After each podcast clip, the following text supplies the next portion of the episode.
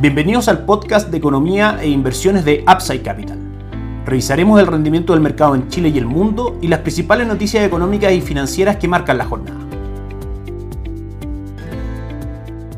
Muy buenos días, ¿cómo están ustedes? Martes 21 de noviembre de 2023. Soy Ramiro Galeano, fundador de Upside Capital. Les doy la bienvenida a otra edición más de Mercados en Upside Capital. Seguimos repasando el efecto de los mercados del triunfo de Javier Milei en la elección para la presidencia argentina en un periodo durante los próximos cuatro años. Si bien recién hoy comienza a funcionar el mercado en Argentina, dado que el día de ayer fue feriado, si tenemos algunas referencias de instrumentos que transan en mercados extranjeros como Estados Unidos para saber cómo los mercados están asumiendo este triunfo. En primera instancia, la deuda, los bonos en general tuvieron un upside del 5% ayer en el mercado norteamericano y hubo también alzas bastante interesantes como por ejemplo IPF, una de las compañías que Javier Milei buscará privatizar, subió aproximadamente un 40%, anotando su mayor alza desde 1990. Esto significó básicamente un incremento de 1.600 millones de dólares durante la jornada. En Y Pampa Energía subieron aproximadamente un 24 y un 17.6% respectivamente. Si nos vamos a la parte financiera, Banco Macro avanzó un 20.1%, BBVA un 18.5%, Grupo Financiero Galicia un 17.2% y Grupo Superville un 23.9%. El día de hoy en nuestra pantalla el Merval, el principal índice accionario de Argentina,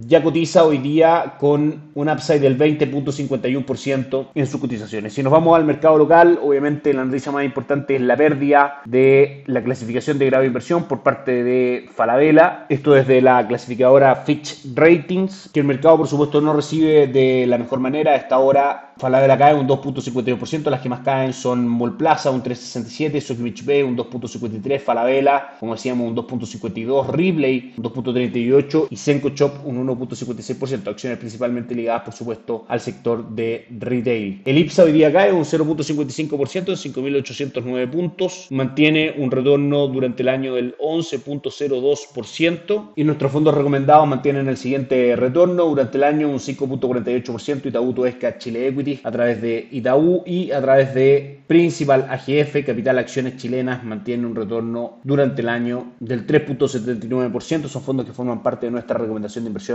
en renta variable local. El dólar ayer cerró en 876,28, cayendo aproximadamente 12 pesos durante la jornada. El día de hoy cae levemente 2 pesos más y el mercado está atento a la ruptura del soporte en 870 que podría llevar al dólar en Chile si se mantiene la fuerza vendedora a buscar como objetivo 844 al menos gráficamente es lo que en teoría debiese pasar como decíamos si se mantiene esta fuerza vendedora. Dólar peso a la baja impulsado por el alza del cobre que corresponde hoy día a un 0.10%, cotiza en 3 dólares con 81 centavos, pero importante, está en este instante tratando de superar la parte superior del triángulo de compresión bajista que mantiene desde básicamente principios de enero de este año. De superarlo veríamos una fuerza compradora aún más fuerte en el cobre que lo podría llegar en primera instancia a 3,87 y luego a 3 dólares con 93 centavos. El dólar index hoy día cotiza en 103,13, porcentualmente hablando cae un 0.17%, por lo que claramente con un cobre subiendo y un dólar en el mundo cayendo es natural que el dólar peso tienda a buscar niveles inferiores. Renta fija local mantiene un excelente mes de noviembre a través de, por supuesto, nuestra estrategia de inversión. En primera instancia, el fondo Itaú Dinámico, fondo base, estrategias de mediano largo plazo, mantiene un retorno del 1.21% durante lo que va de noviembre y un 5.76% durante el año. Fondos más cortos para poder diversificar esta estrategia también de renta fija, ahorro corto plazo con retorno durante el mes del 0.48% y ahorro plus con un retorno del 0.38%. Ambos fondos mantienen un excelente retorno durante el año del 7.78% y el 9.36%. Money Market mantiene un retorno parejo del 0.68% durante los últimos 30 días y del 8.8% en el acumulado del año 2023. Por parte principal AGF, cartera de conservación de capital a 6, 18 y 36 meses con retornos del 8.73, 7.66 y 5.66% forman parte de nuestra recomendación de inversión. En resumen, como podemos ver, hemos visto una caída sostenida del dólar, una recuperación en la renta fija local, principalmente con los analistas e inversionistas del mercado local, enfocando su atención en lo que ha sido los últimos movimientos en Estados Unidos, que ante crecimiento en línea con lo esperado, los niveles inflacionarios, crecimiento por debajo de lo esperado en materia laboral, los mercados han empezado a incluir en los precios la posibilidad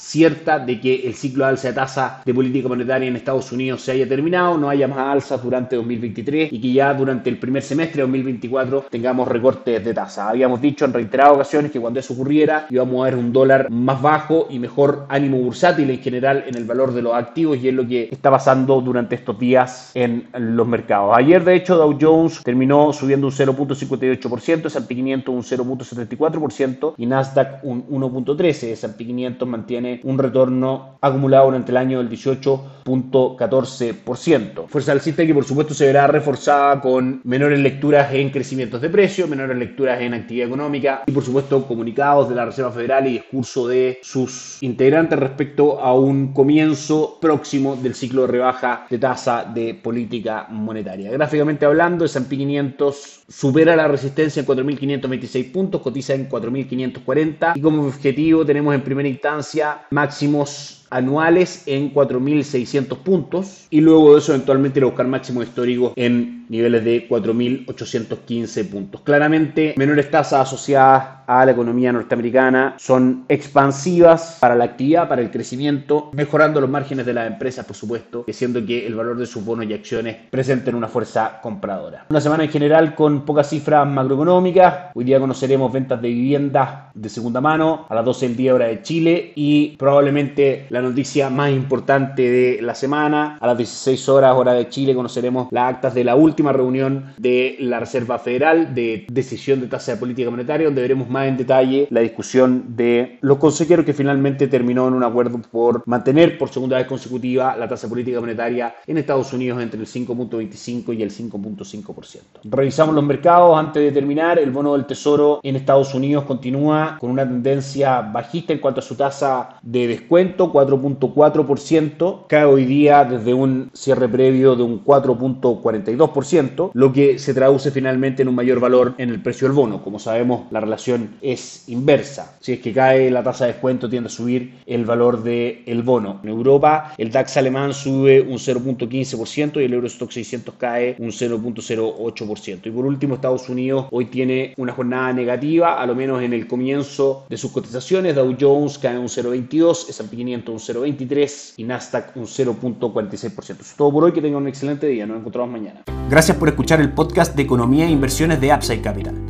Te invitamos a visitar nuestro sitio web www.upsidecap.cl y contactarnos para brindarte una asesoría objetiva, sin sesgo y con una mirada global para tus inversiones.